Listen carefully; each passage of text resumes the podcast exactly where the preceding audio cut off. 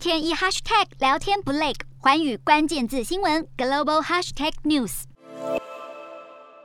华尔街周一对经济放缓的担忧升温，美元走低，金价回升，国际油价攻高，能源股撑腰之下，四大指数只有道琼勉强收红，标普收黑百分之零点三九，纳指含费半下挫超过百分之一点二。美股四大指数多数收跌，道琼指数上涨二十六点七六点，收三万两千两百二十三点四二点；纳斯达克下挫一百四十二点二一点，收一万一千六百六十二点七九点；标普五百下跌十五点八八点，收四千零八点零一点；费半指数下挫五十点三一点收两千九百二十点零六点。欧洲股市方面，随着通货膨胀飙高，促使各国央行调升利率，交易商正在评估衰退风险。欧股三大指数今天多半收跌，欧洲三大股市有涨有跌。英国股市上涨四十六点六五点，收七千四百六十四点八零点；德国股市下挫六十三点五五点，收一万三千九百六十四点三八点；法国股市下跌十四点九一点，收六千三百四十七点七七点。以上就是今天的欧美股动态。